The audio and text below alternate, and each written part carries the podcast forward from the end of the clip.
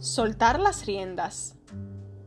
Luego Jesús les dijo a sus discípulos, si ustedes quieren ser mis discípulos, tienen que olvidarse de hacer su propia voluntad. Tienen que estar dispuestos a cargar su cruz y hacer lo que yo les diga.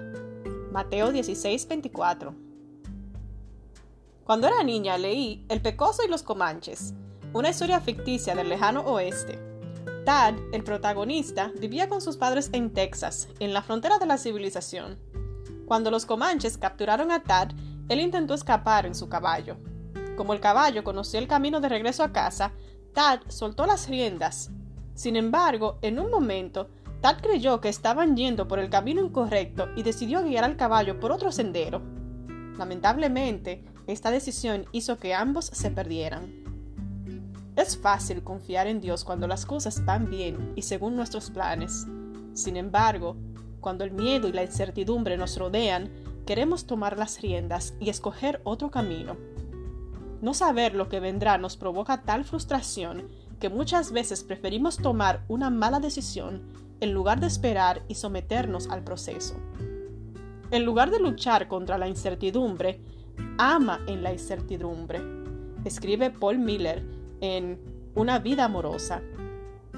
La fe crece en la tierra fértil de la ambigüedad no conviertas tu energía en ordenar lo que no puedes controlar. Simplemente ama en el desorden.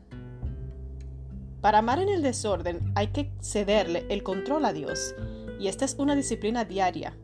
A veces pienso que cuando esta o aquella persona deje de decir tonterías, entonces vamos a llevarnos mejor. Pero Dios me llama a amarla en el desorden de no poder controlar lo que sale de su boca. A veces creo que cuando mi situación económica sea más estable, podré dejar de preocuparme y ser más generosa. Sin embargo, Dios me llama a confiar en Él y administrar fielmente lo que tengo hoy en la incertidumbre del presente. Creemos que tener más control y más información nos traerá paz y tranquilidad.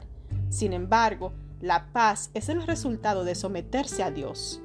Todo aquello que no rendimos nos llena de ansiedad, en Rendición, Nancy Lee escribe, No puede haber paz con Dios, ni paz en nuestros corazones, a menos que nos rindamos completamente. Negarse a rendirse simplemente agrava las pérdidas. Postergar el rendirse solo prolonga el conflicto. Hoy, Dios nos llama a soltar las riendas, a amar la incertidumbre y a confiar en que Él ya preparó un camino. Señor, gracias porque tú quieres estar al mando de mi vida para llenarme de paz. Hoy te cedo el control. En los momentos de incertidumbre y desorden, dame tu coraje para amar.